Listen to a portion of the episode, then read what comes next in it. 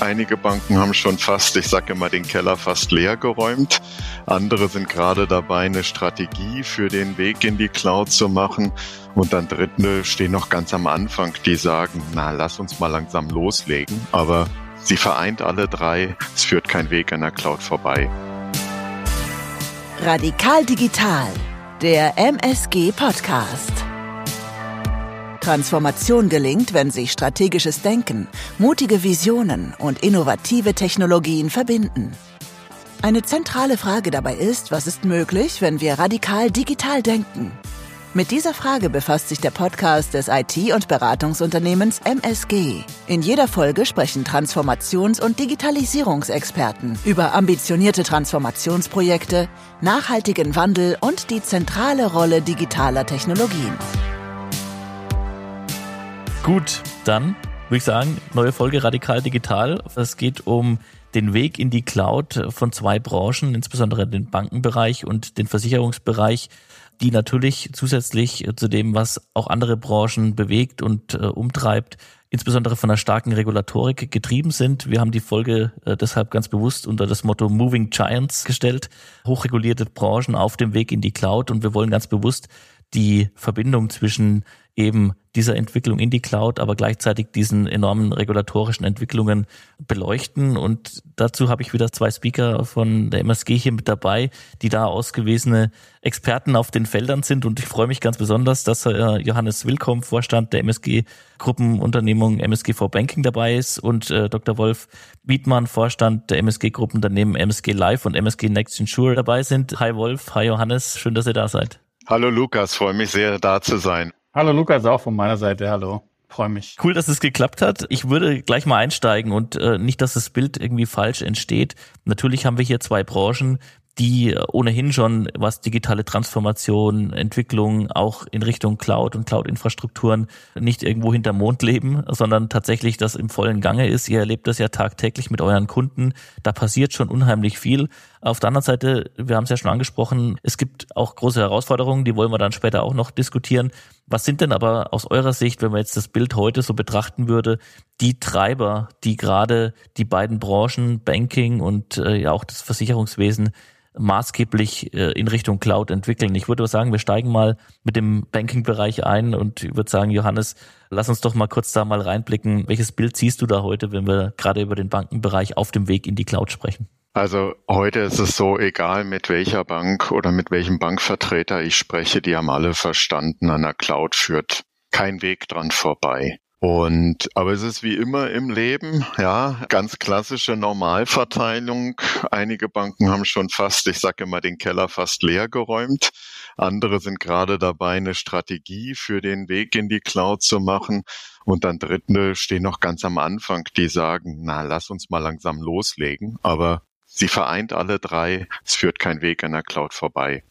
Und die Treiber dabei sind ganz unterschiedlicher Art. Ich fange mal mit einem Extrembeispiel an.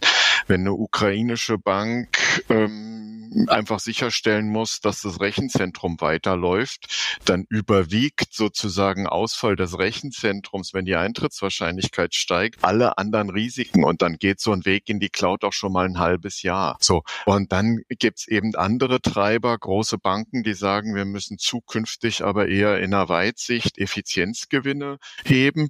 Und dann gibt's Dritte, die sagen, die Dinge, wo wir uns nicht differenzieren, die können wir doch eigentlich in der Cloud betreiben, dann können wir wir uns wieder auf unser Kerngeschäft konzentrieren. Mhm.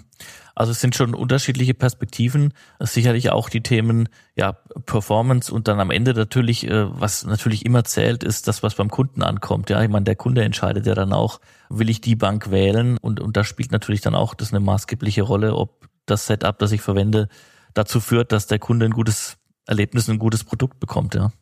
Ganz klar. Und in diesem Kontext gilt natürlich auch wieder, die unterschiedlichen Risiken betrachten, sowohl, ich sage immer, in der Verteidigung als auch äh, nach vorne heraus. Also was sind die Chancen, um eben neue Geschäftsfelder zu stürmen? Und beide Dinge sind immer genau äh, zu betrachten.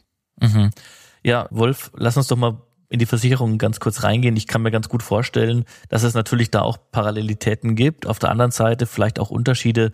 Was sind so die Treiber oder wo steht gerade die Versicherungsbranche, die, die Versicherungshäuser, mit denen ihr sprecht, auf dem Weg in die Cloud und was sind so deren Treiber auf dem auf der Journey sozusagen? Ja, das, was der Johannes gesagt hat, ist natürlich in abstrakter Weise genauso gültig für die Versicherung auch. Ist ja auch ein Finanzdienstleistungsunternehmen eine Versicherung, wobei man deutlich sagen muss, Versicherungen sind an der Ecke traditioneller ich, oder vielleicht auch wohlprüfender, was innovativere Dinge angeht oder technologische Innovationen.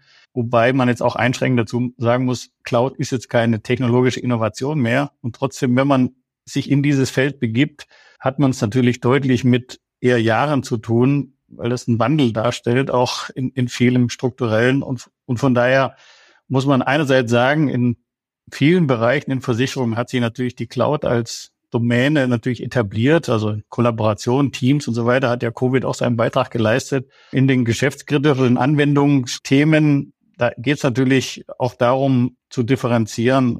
Ich sehe da immer so eine Dreiteilung zurzeit bei den Versicherungen. Also im Bereich Frontend zum Kunden hin ist es deutlich etabliert und da wird keine Versicherung sich mehr verschließen, beziehungsweise hat nicht schon entsprechende Cloud-Services, die sie da oder auch Infrastrukturen, die sie nutzt, um den Kunden oder Intermediäre zu bedienen, um das Geschäft auszuweiten oder auch nachhaltig zu etablieren. Das heißt, der Bereich Frontend, Verkauf, Vertrieb ist deutlich schon etabliert bei den Versicherungen. Im Aufbau oder auch akzeptiert, dass man da was tun muss und diese Infrastruktur nutzt, ist im Bereich Data Analytics. Also dort ist natürlich viel Number Crunching, volatile Hardwareanforderungen und so weiter. Deswegen gibt es dort auch Entwicklungen im Versicherungsbereich, die dazu führen, dass am Ende Cloud dort dominieren wird. Wo sich viele noch ein bisschen schwer tun, sind die geschäftskritischen Kernanwendungen. Da ist, glaube ich, Banking ein deutliches Stück voraus. Und da merken wir gerade aus dem Trend heraus, dass es vor drei Jahren Anfragen gab. Ähm, könnt ihr das auch? Macht ihr das auch? Und oder drei, man muss immer die Covid-Pause, muss man auch, kann auch vier Jahre gewesen sein. Aber mittlerweile sind wir schon in konkreten Vertragshandlungen diesbezüglich, dass es bewegt sich auch sozusagen durchweg in allen Bereichen in diese Infrastruktur. Man wird nicht mehr vorbeikommen. Und das hängt natürlich schon damit zusammen, dass man auch in der Versicherung mit der Komplexität der IT-Infrastruktur, der Geschwindigkeit der Veränderungen, das nicht mehr alles on-prem so einfach abwickeln kann. Es geht auch um Automatisierung und Vernetzung mit anderen Teilnehmern im Markt, wie ich gerade gesagt habe, was natürlich durch eine Cloud-Infrastruktur schon erleichtert wird, beziehungsweise man sich natürlich überlegen muss, wie man architektonisch sich auch andockt an Plattformen. Ähm, generell in Versicherungen ist es so, dass man dort sehr alte Systeme zum Teil vorfindet und jetzt in der Situation ist zu überlegen, was mache ich denn jetzt, wenn ich was Neues mache, was jetzt eine größere, komplexere Anwendung darstellt. Und das führt automatisch dazu, dass ich natürlich beleuchte, mache ich es nicht direkt in einer zukunftsträchtigen, nachhaltigen Infrastruktur. Und da gehört die Cloud dazu mit den Services und dem Geschäftsmodell, was dahinter steckt. Und deswegen ist das gerade sehr prominent in vielen Versicherungen, weil dort Systeme, Legacy-Systeme sind, die 30 Jahre plus auf dem Buckel haben, die bestimmt noch super sind, aber man sich natürlich mit dem, mit der Umstellung jetzt über die nächsten fünf Jahre schon überlegen muss, was tue ich da? Und da spielt natürlich Cloud schon auch eine Rolle und damit verbunden auch der Know-how-Verlust im Team. Das heißt, das Thema Fachkräftemangel ist auch letztendlich connected mit dem Thema Cloud. Das heißt, Versicherungen müssen ja nach wie vor gucken, dass sie ihren Betrieb ähm, aufrechterhalten. Und neue Leute gewinnt man, ist mal platt gesagt, nicht damit, dass man sagt, du bist hier willkommen, du kannst jetzt einen Assembler-Code letztendlich für die nächsten zehn Jahre weiter pflegen, sondern man muss ihnen Perspektiven aufzeigen. Und und da spielt Cloud natürlich eine Rolle, dass wir sogar als Dienstleister merken in unserem eigenen Geschäftsmodell. Das heißt, die Kalkulation sozusagen, weil ich meine, was ganz vorne ja immer ansteht und unterm Strich ist es das ja auch, was du beschrieben hast, ähm, eines Business Cases ist jetzt der Weg und die Transformation in eine Cloud ein Business Case, die ist eigentlich keine echte Frage mehr, sondern also, dass man sich auf dem Weg befindet, ist klar. Aber ich glaube, was jetzt gerade bei euch beiden rausgekommen ist, sowas entscheidet man eben nicht nur mit einer Entscheidung auf dem Papier, sondern sowas bedarf natürlich einer ganzen, einer größeren Strategie, einer Einbettung in eine Digitalstrategie, weil es eine massive Veränderung ist. Und vor allem, wenn ich mich jetzt mal wirklich äh, aus den alten Systemen in diese neue Welt reinbegebe, gebe ich Kompetenzen ab. Ich kann mich vielleicht, und das ist ja dann die große Chance, wieder stärker aufs Kerngeschäft fokussieren, damit auch vielleicht Leute gewinnen. Aber vielleicht könnt ihr nochmal für beide Branchen sagen, inwiefern das natürlich maßgeblich an, den, an die großen Strategien in den Branchen auch gebunden ist. Digitalstrategien, ja. Also, Lukas, wir haben uns die Frage auch gestellt und haben unsere Kunden gefragt, habt ihr überhaupt schon eine Strategie im Kontext Cloud? Haben da 100 Kunden befragt und 60 davon haben gesagt, äh, sehr klares Ja gegeben, ja, wir haben eine Cloud-Strategie. Und wenn man dann den Deckel mal aufmacht und eine Stufe tiefer schaut, dann gibt es allerdings ganz unterschiedliche Gründe für eine Cloud-Strategie. Das könnte man annehmen. Der erste Grund ist immer Effizienz, Kosten sparen. Das ist aber gar nicht der Fall, sondern unterm Strich sind es andere Themen. Das ist das Thema ich sag mal, Defense, Verteidigung, die da ein wesentliches Thema stellt. Die Defense-Kosten, die steigen einfach. Da sind es zwar wieder die Kosten, aber das ist natürlich auch die Sicherheit. Kann ich meine Sicherheitszonen entsprechend hochziehen? Das ist das eine Thema. Und das andere Thema ist natürlich Geschwindigkeit. Also wie schnell kriege ich neue Funktionalitäten wirklich nach vorne? Und ja, vor dem Hintergrund klar, 60 haben eine Cloud-Strategie, 60 sehen, wir kommen nicht dran vorbei und die Gründe sind aber unterschiedlich. Mhm. Ja, also ergänzend dazu, also ausgehend von dem, was er eben gesagt hat, als Treiber, ich glaube, es wird heute keine Versicherung offiziell sagen, sie haben keine Cloud-Strategie oder haben keine Positionierung zur Cloud. Also ob es immer gleich eine Cloud-Strategie ist, sei dahintergestellt. Und so wie Johannes gesagt hat, wenn man dahinter guckt, ist die eine Strategie mehr oder weniger elaboriert oder weitreichend. Das hängt ein bisschen auch von der Größe des Unternehmens ab, würde ich mal sagen. Um, da sind natürlich die Konzerne immer ein Stück weiter, weil die natürlich auch größer denken, weiterdenken, was es kein Vor- oder Nachteil ist. Das ist halt so. Was man aber schon erkennt ist, oder von der anderen Seite, also was sich abzeichnet, wenn man es jetzt mal über alle Versicherungen mittelt, ist eine Strategie verkürzt in der Darstellung SaaS First, also Software as a Service First. Also wenn ich mich neu orientiere, dann gucke ich erstmal im Sinne einer Standardisierung, die Einzug erhält, auch mit Cloud, kann ich den Service einfach kaufen. Oder per Second, also muss ich mich an eine Plattform andocken und muss selber Dinge noch tun auf Basis dieser Plattform. Und IaaS Third, also heißt, kann ich zumindest Infrastruktur nutzen aus der Cloud, um mich letztendlich dort in dem vielleicht neuen Geschäftsmodell oder bestehenden Geschäftsmodell dann zu etablieren. Also diese Dreiteilung, die eine erhöhte Vorfertigung aus der Cloud zu nutzen, das ist schon natürlich ein großer Teil der Cloud-Strategie. Und da gibt's eben diese symbolhafte Abstufung, die ich gerade genannt habe. Und das lässt sich, glaube ich, so als Schablone über die ganzen Strategien schon drüberlegen. Und, und das birgt natürlich auch viele Implikationen, die damit einhergehen. Also Johannes hat es ja schon gesagt, das Thema BCM ist natürlich auch eins, was man mit, mit reinfalten muss. Da kommen natürlich auch wieder die regulatorischen Anforderungen, die zunehmend jetzt die Versicherer auch unter Druck bringen, hier zu agieren. Und da muss man sich gut überlegen, ob man das noch Teil seiner On-Prem-IT-Strategie macht oder nicht zunehmend Dinge auch in die Cloud verlagert, um dort Vorteile zu schöpfen. Mit allen Risiken und Schwierigkeiten, die das auch wieder birgt. Also das ist jetzt nicht so, dass wenn man sagt, okay, wir gehen in die Cloud, alles fein. So ist es definitiv nicht. Und bei den Kosten, ja, muss dem Johannes auch recht geben. Das ist so ein Thema. Ich glaube, der Weg in die Cloud, ich sag mal, je nach Ebene verbinden Menschen was anderes. Natürlich steckt auch ein, vielleicht Hoffnung auf einen Kostenvorteil durch den Weg in die Cloud. So genau kann es dir aber gar keiner sagen, was das Pricing nachher ist, in dem, was ich dort etabliere. Da gibt es zwar schöne Kalkulatoren, die man im Internet nutzen kann, es spiegelt aber nicht die Realität wider. Und der Weg dahin ist auch keiner, den man vorher so ganz gut von den Kosten her beurteilen kann. Heißt aber nicht, dass es nicht mhm. passiert und jeder wird sich dahin begeben und deswegen, wenn man fragt, wird jeder eine Cloud-Zielsetzung, Cloud-Strategie, wie auch immer haben. Ja, also ihr habt jetzt ja beide im Grunde schon vor allem dabei auch die wesentlichen Herausforderungen angesprochen. Also klar, das eine ist die Frage der, der des Business Cases der Kostenrechnung, das ist schwer zu rechnen, ja.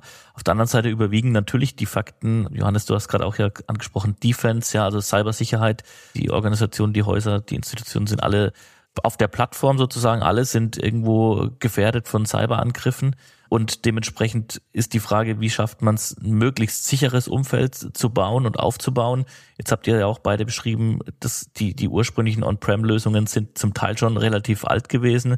Da kann man sich, glaube ich, doch drauf äh, verlassen, dass gerade bei den Hyperscalern in der Cloud enorm viel passiert, auch Richtung Cybersecurity. Und jetzt ist natürlich eine der Herausforderungen, diesen Switch zu schaffen, um möglich es möglichst gut die Daten auch zu schützen. Ich denke, das ist ja die mit, mit einer der Kernaufgaben. Wir sprechen hier über hochsensible Daten, sowohl beim Banking als auch bei Versicherungen. Das sind, glaube ich, ganz, ganz zentrale Punkte. Wie würdet ihr das einschätzen, gerade bei dem Thema, ich meine, vom Thema Datenschutz und, und Datensouveränität kommen wir ja dann auch gleich zum Thema der Regulatorik. Aber vielleicht könnt ihr auf diese, diese Challenge nochmal eingehen. Vielleicht, Wolf, kannst du nochmal starten und dann Johannes gleich nochmal anknüpfen. Ja, das ist definitiv eins der großen Themen. Auch gerade die Unsicherheit, die ja bislang wegen Schrems 2 bestanden hat. Also da ist ja letztendlich der Privacy Shield Act gekippt worden und DSGVO erzeugte einen Graubereich unter Nutzung von den großen US-amerikanischen Hyperscalern, die manche für sich gelöst haben, aber in einem juristischen Sinne eben noch nicht geklärt. Das hat sich jetzt mittlerweile geändert durch das Data Privacy Framework, was jetzt im 10. Juli von der EU dann ähm, abgeschlossen wurde. Das ist ja dann schon aus einer juristischen Sicht sehr hilfreich. Was Datensicherheit an sich angeht, gibt es natürlich viele Mechanismen, die auch in der Cloud angeboten werden, bis Verschlüsselung in REST, in Transit oder at REST in Transit. Und da gibt's Dinge, die man nutzen kann. Man muss halt immer sehen, also wenn ich in meinem eigenen Keller eine IT betreibe und keinen Connect zur Außenwelt haben, dann ist das natürlich das sicherste, was ich tun kann. Das Hauptrisiko ist nach wie vor natürlich die Nutzer. Das ist, ist so. Aber sobald ich mich öffne, und das muss jeder tun, dann habe ich natürlich genau die Situation, dass ich Cloud mit lokal verbinden muss und in dieser Kombination gibt es natürlich schon Schwierigkeiten. Cloud an sich, da tun natürlich die Hyperscaler enorm viel, um das safe zu machen. Und man muss sich, glaube ich, lokal schon sehr anstrengen, um dieses Niveau zu erhalten, was ich mir dort als Managed Service einkaufen kann. Von daher diese juristische Thematik, die da drüber liegt, kann man interimsmäßig, weil es gibt ja schon Ankündigungen von Schrems, es wird ein Schrems 3 Urteil nach vorne hin geben, was abzuwarten bleibt. Aber das, glaube ich, gibt jetzt doch einige Bewegungen. Und die andere Geschichte ist von der technologisch-architektonischen Sicht, muss ich sagen, da ist es wahrscheinlich auch hier sinnvoll, sich, weil da hängen ja bei AWS mal Beispiel, da hängen ja 30.000 Entwickler dahinter, da darf man sich nichts vormachen. Und wenn man das selbst als einzelnes Unternehmen tun will, was die tun in so einem Bereich, das wird man auf Dauer nicht durchhalten können. Johannes? Dem kann ich nur zustimmen. Also genau dieses Thema Cybersicherheit. Chancen und Risiken auf beiden Seiten, ja. Wenn ich, genauso wie der Wolf gesagt hat, wenn ich bei mir im Keller bleibe, wird's nicht, wird's auf Dauer nicht funktionieren und ist auch zu, wird auch auf Dauer zu teuer sein. Und ich werde es einfach als, als Bank nicht leisten können. Und je kleiner eine Bank ist, die sogenannten Less Significant Institutes, die werden immer mehr Anforderungen an die Cybersicherheit bekommen und die Skalierungsmöglichkeiten, die die großen Hyperscaler haben, sind natürlich ganz andere.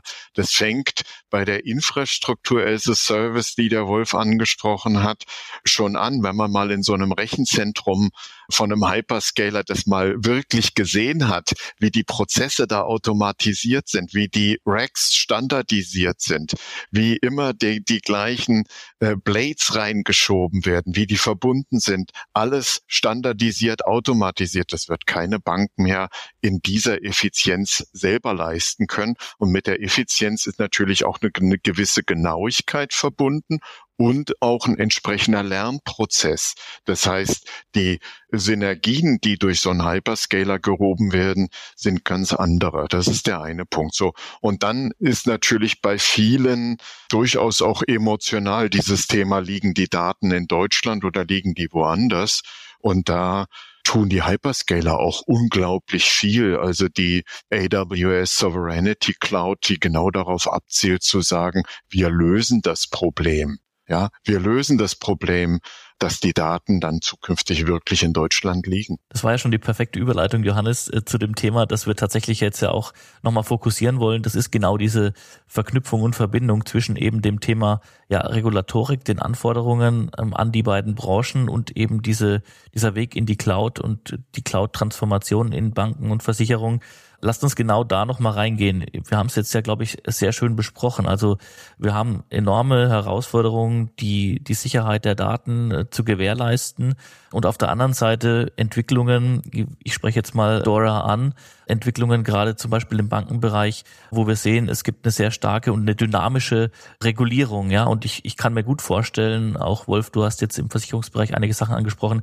Das ist jetzt also alles andere als in Stein gemeißelt, sondern man muss davon ausgehen, dass diese Dynamik auch beibehalten wird Gleichzeitig muss man dazu sagen, das wird dann noch eine Frage sein, die ich noch mit reinschiebe. Ja, wir bewegen uns natürlich auch gerade im Banken- und Versicherungsbereich in einem internationalen Kontext. Wir sprechen jetzt hier über europäische Regulierungen, aber also hochkomplex, hochverflochten, viele regulatorische Rahmenbedingungen, die eingehalten werden müssen.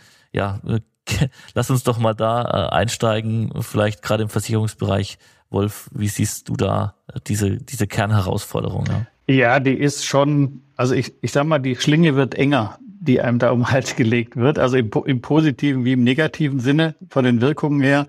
Ähm, aus, aus Sicht einer Versicherung, wenn man dort mal den regulatorischen Rahmen betrachtet, jetzt vielleicht mit Fokus IT. Also lassen wir die anderen Themen da mal ein bisschen außen vor, dann ist natürlich heute schon bestimmt das VAIT, das die versicherungsaufsichtliche Anforderung an die IT, also die jetzt auch nochmal verschärft wurde in 2022, die die Versicherung schon in die Situation bringen, insbesondere was Thema Risikomanagement, Aufrechterhaltung des Geschäfts dort stärker reguliert wird, stärkere Vorschriften gemacht werden. Darauf zielt ja im Wesentlichen auch Dora hin. Vielleicht nochmal mit einer bisschen anderen Segmentierung. Also da wird noch stärker unterschieden zwischen einer kleinen mittelständisch und großen Unternehmen. Also da gibt's gibt's nochmal Differenzierung, was die äh, Notwendigkeiten dieser Maßnahmen und, und Reportingpflichten angeht. Aber auch schon jetzt deutlich erweitert. Und da zeigt sich auch der Effekt, der natürlich überall jetzt Einzug erhält, dass die Wertschöpfungstiefe in der Versicherung geringer wird, damit mehr Dienstleister und Lieferanten einbezogen werden, um das Geschäft zu machen und vielleicht auch aus einer profitablen Sicht erledigt werden können. Das heißt, es wird nicht mehr alles alleine gemacht, sondern diese regulatorischen Dinge greifen durch in die komplette Lieferantenkette. Und das führt natürlich bei den Versicherungen auch zu neuen Herausforderungen, weil sie damit natürlich auch verpflichtet sind, ähnliche Maßnahmen bei seinem, ich sag mal, Dienstleister des Vertrauens einzufordern, der wiederum die Subunternehmer, die er beschäftigt ist. Das heißt, die komplette Kette ist von dieser Regulatorik betroffen. Da kann ich aus eigenem Erfahrung sagen, das sorgt schon für eine deutliche Unruhe also von erstmal natürlich einsehen, dass sowas notwendig ist, aber gleichzeitig natürlich, wie bewältigen wir das alles? Wir haben deswegen jetzt mal als konkretes Beispiel bei uns in unserem Lösungsangebot, was wir äh, mit unseren Usern zusammen weiterentwickeln, jetzt auch eine eigene Arbeitsgruppe eingerichtet, die sich genau nochmal um diese Themen rankt, um rauszuarbeiten, wie wir diesen ganzen Anforderungen gerecht werden können. Das ist schon ein dickes Brett, was man da bohren muss aus Versicherungsunternehmen. Und wie ich gesagt habe, die EU-Verordnungen schlagen ja mittlerweile als Verordnung auch eins zu eins direkt durch. Dora kann man sagen, gut, puh, kommt erst 2025, ist zwar schon in Kraft, aber man hat ja eine Schonfrist von zwei Jahren eingeräumt. Aber das kostet schon Kraft und Energie. Das muss ich schon sagen. Und da ist man natürlich froh, wenn man Teile dieser Thematiken auch technologisch unterstützt bekommt, also die ganzen Reporting-Pflichten und, und, und. Das muss man alles etablieren im Unternehmen. Und wenn einem da natürlich Dienstleister oder andere Services vielleicht auch aus der Cloud noch Unterstützung leisten, kann das durchaus positiv sein. Also das ist schon, auch bei vielen Versicherungen merkt man es ja jetzt, eine gewisse Unruhe. Die BaFin in Deutschland prüft härter diesbezüglich. Also die, die nimmt keine Rücksicht mehr auf, auf irgendwelche, ich sag mal, Situationen, Sondersituationen in Versicherungen. Das wird, da wird wahrscheinlich, weil die BaFin mittlerweile auch selber unter Druck steht, aufgrund der, der öffentlichen Vorfälle, die da passiert sind. Da gibt's no mercy. Also und egal ob groß oder klein, die Versicherungen stehen diesbezüglich schon im Obligo, im strikten Obligo hier zu handeln. Mhm. No Mercy, also ich würde sagen, Johannes, ist es bei beim Bankenbereich ja ähnlich. Also die DORA-Verordnung, also nochmal vielleicht äh, Digital Operational Resilience Act auf der EU-Ebene, der wird kommen, äh, unumgänglich. Also es geht jetzt darum, sich darauf vorzubereiten und entsprechend äh, handlungsfähig zu sein, wenn dann diese Verordnung äh, durchschlägt. Lass uns da nochmal kurz den Bankenbereich reinschauen. Hm, genau. Also die Banken müssen sich darauf vorbereiten und für mein Dafürhalten wird es für die kleineren Institute sehr viel schwieriger als für die größeren Institute, weil die natürlich ganz andere Hebel haben, die größeren Institute, um dieses ganze Thema Verschlüsselung, diese ganzen Defense-Mechanismen aus dem, aus der Dora entsprechend auch umzusetzen. Das ist erstmal der erste Punkt, wobei ich ziehe mal die Parallelität zum Thema BCBS 239 also eine Verordnung, die darauf abzielte, dass Banken sicherstellen müssen, wie sehen im insbesondere im Risikomanagement ihre Datenflüsse aus und äh, rechnen sie mit den gleichen Methoden.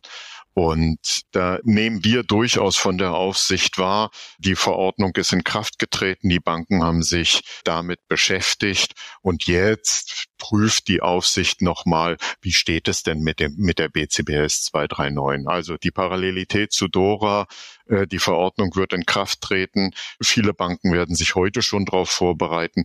Aber da wird es für mein Dafürhalten auch einen entsprechenden Nachlauf geben, um dann noch Hausaufgaben machen zu können. Das mhm. ist so der eine Aspekt, den ich sehe. Und der zweite Aspekt ist natürlich, dass die Banken mit dem Thema aus der BRIT, die sogenannte wesentliche Auslagerung, schon auch ein paar Erfahrungen gemacht haben. Wie gehen sie mit Themen um, die an Dritte, an Drittunternehmen ausgelagert werden und wie kann hier eine entsprechende Prozessprüfung durch die Aufsicht auch stattfinden und wie sind die Mechanismen. Also bestimmte Dinge sind schon eingeübt und ungeachtet dessen dürfen wir aber das Thema Dora und was damit auf die Banken zukommt, nicht unterschätzen. Ich würde vielleicht an der Stelle gleich nochmal den Ball aufgreifen, den auch Johannes schon ins, ins Feld geworfen hat. Also die AWS European Sovereign Cloud. Also das ist ja schon ein ganz spannender Punkt, weil wenn wir über das Thema Datensicherheit sprechen und auch vielleicht viele Vorbehalte, äh, dass vielleicht meine Daten, gerade wenn ich die zu den Hyperscalern gebe, dass die eben nicht im europäischen Raum sind,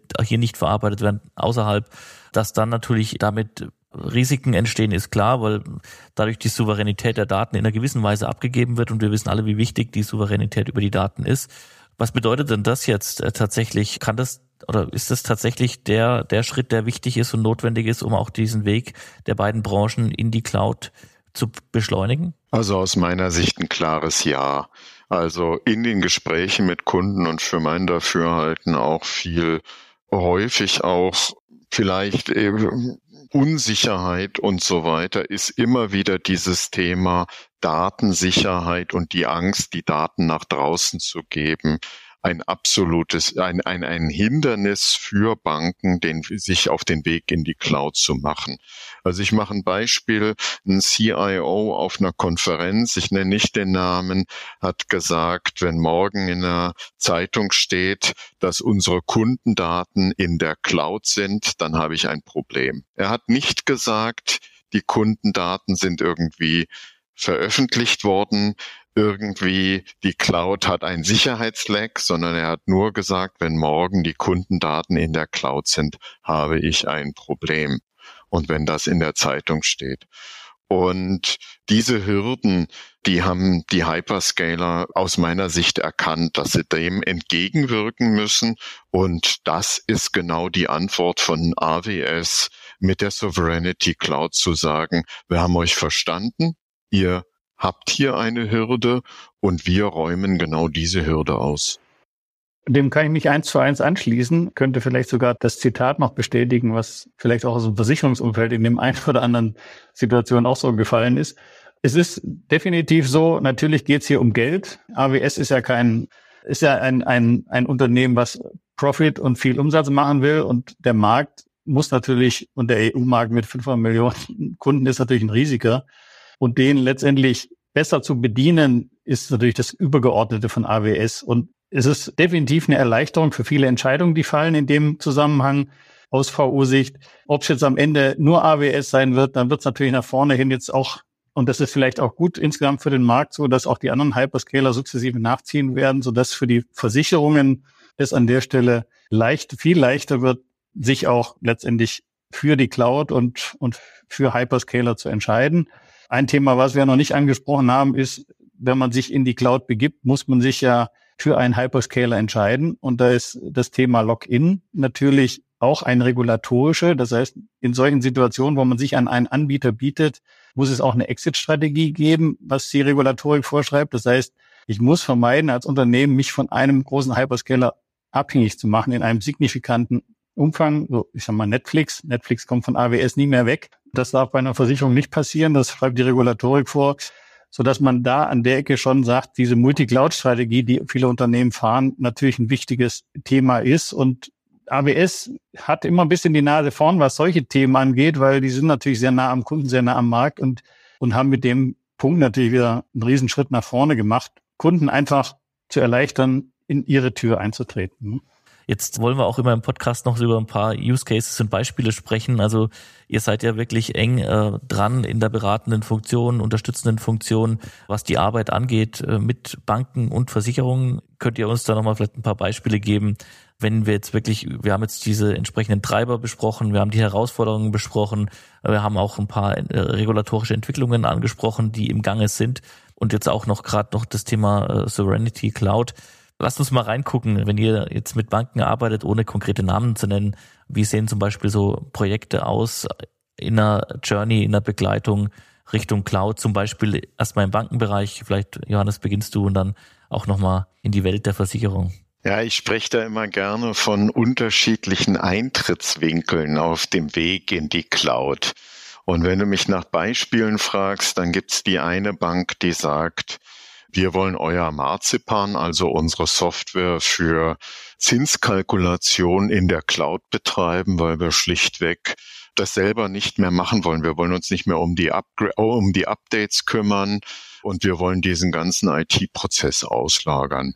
So, und da bieten wir unser Marzipan als Software as a Service an, also wirklich äh, Full Service, äh, damit eben die Bank ordentlich ihre Zinsen rechnen kann für Kredite und ähnliches, aber sich sonst eben um nichts kümmern muss. Dann gibt es den zweiten Eintrittswinkel, auch wieder zwei äh, Projekte für zwei relativ große Banken wo die Bank sagt, begleitet uns bitte bei der Cloud-Strategie. Klärt mit uns am Anfang, was sind wirklich unsere, ich sage immer, unsere Warums und Wozus wie sieht der Weg aus und was machen wir denn am Ende des Tages wirklich? Und bei dem Was begleiten wir sie natürlich auch, indem wir ganz konkret die IT-Systeme umwandeln, auf die Cloud vorbereiten, containerisieren. Das sind so Täte. Das ist so das zweite Beispiel.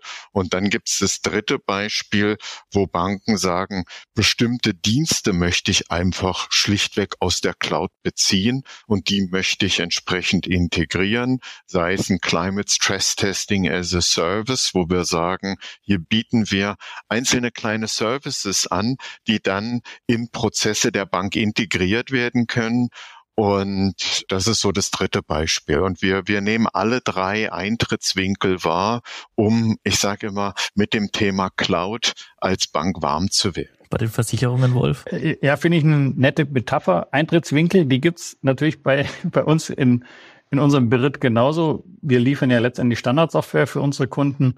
Und an der Stelle ist es auch differenziert. Wir sind ja schon länger am Markt und begleiten ja auch die Cloud-Entwicklung. Deswegen haben wir einige Bestandskunden, die noch relativ weit weg sind von dem Thema. Da haben wir natürlich genau die Situation, dass wir ihnen auch Vorschläge machen und mit ihnen zusammen probieren zu entwickeln, einen Stufenplan, wie man sich dahin entwickeln kann. Es gibt natürlich schon deutlich auch Ausprägungen im Sinne einer Private Cloud. Das heißt, die reine technologische Nutzung dieser Infrastruktur im, im eigenen Zugriff und wirklich in einem geschützten Raum trotzdem das zu nutzen, was möglich ist. Das ist sozusagen die nächste Evolutionsstufe, wo wir unsere Software entsprechend anpassen. Dadurch, dass wir Standardsoftware machen, müssen wir über die volle Bandbreite eigentlich unterstützen, von Kunden, die es on-prem machen, bis hin zum Kunden, die es als Software as a Service beziehen, weil wir natürlich von uns aus wenig Redundanz machen wollen. Aber im Sinne der Kunden begleiten wir sie in die Cloud von dem Punkt an, wo sie stehen. Und die einen gehen über die Private Cloud dahin. Das sind eher Bestandskunden, die wir schon länger bedienen, um dann zu sagen, und hier lohnt sich vielleicht doch in Zukunft ein Software-as-a-Service-Angebot, was wir nutzen wollen. Wenn es um die größeren Kernsysteme geht. Wenn es um isolierte Komponenten geht, ich sage mal ein Beispiel, im Kontext der digitalen Rentenübersicht gibt es ja mittlerweile in Deutschland durch die ZFDR getriebene Situation, dass man sich über seine Leistung zum, zum Rentenzeitpunkt informieren kann im Netz, wo alle Versicherer auch zuliefern müssen im Sinne der Leistungserwartung, die ein Kunde hat. Und da bieten wir eine kleine Komponente an, jeder Versicherer oder Pensionskassen, wie auch immer, müssen sich an dieses System andocken. Und da sagen die, ich will es kostengünstig wie möglich machen. Ich nehme das aus der Cloud sozusagen als SaaS-Angebot. Und wenn ihr mir das bietet, dann bitte. Und so diese kleinen Dinge, die man als Software as a Service beziehen kann, die erstmal weniger Differenzierungsmerkmale darstellen, da gibt es eine große Offenheit mittlerweile, weil sie einfach sehen, das lohnt sich nicht. Und bei den größeren, das ist ein Entwicklungspfad, wie ich ihn gerade beschrieben habe. Und das ist schon zum Teil auch Kernearbeit, die man da machen muss, weil es, wie vorhin auch schon gesagt, schon auch ein Change bei den Versicherungen bedeutet. Ja, also ich habe auf jeden Fall mitgenommen, eine extrem spannende Entwicklung in den beiden Branchen, die ihre Besonderheiten haben und ihr seid da eng am Ball sozusagen. Also von daher mir hat Spaß gemacht, mit euch zu sprechen. Ich habe auch alles vieles gelernt wieder im, im Podcast und sag schon mal Danke, äh, Wolf und Johannes, für eure Einblicke. Sehr gerne. Vielen Dank, Lukas. Hey, danke fürs Reinhören. Jetzt gibt's noch ein bisschen Bonusmaterial. Wir haben nämlich im Nachgang zum Podcast auch noch darüber gesprochen, inwiefern KI und insbesondere die Large Language Models auch Einfluss haben oder in Zukunft Einfluss haben werden auf Banking und Insurance. Und das wollten wir natürlich nicht vorenthalten. Deshalb hier nochmal als extra Bonusmaterial. Also unbedingt reinhören. Also ein sehr interessanter zusätzlicher Aspekt auf dem Weg in die Cloud sind natürlich die Möglichkeiten von Artificial Intelligence und speziell natürlich Generative AI, weil die kann ich am Ende des Tages nur schwer on-prem machen. Ich habe entsprechende Peaks gerade in der Analysephase, wo ich unglaubliche Rechenpower brauche. Wenn aber die Modelle dann erstmal stehen, dann nimmt die Rechenpower auch wieder ab. Und Beispiele und Anwendungsfälle gerade in Banken sind Compliance-Prozesse. Also wie analysiere ich die Compliance-Dokumente? Welche Ähnlichkeiten haben sie? Wie ziehe ich da die entsprechenden Regeln raus? Habe ich alles beachtet? Könnten solche Fragestellungen sein?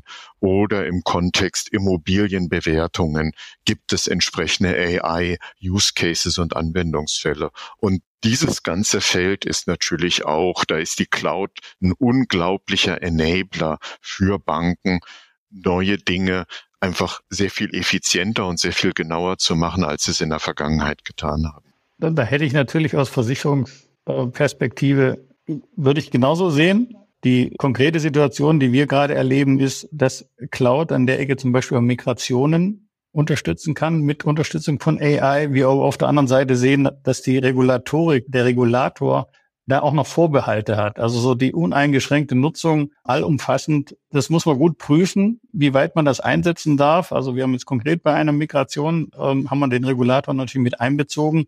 Dort steht im Vordergrund die Erklärbarkeit von AI. Und das ist ein großes Thema. Das heißt, AI kann man nutzen, kommen ganz tolle Sachen raus. Die Tests sind alle wunderbar. Wenn man aber nicht erklären kann, wie das Ergebnis zustande gekommen ist, dann darf man es nicht einsetzen. Das heißt, auch da befinden nicht nur sich die Kunden und wir auf dem Weg nach vorne, sondern auch der Regulator bewegt sich in seiner Schrittweite, die er immer an den Tag legt, dann auch in diese Richtung.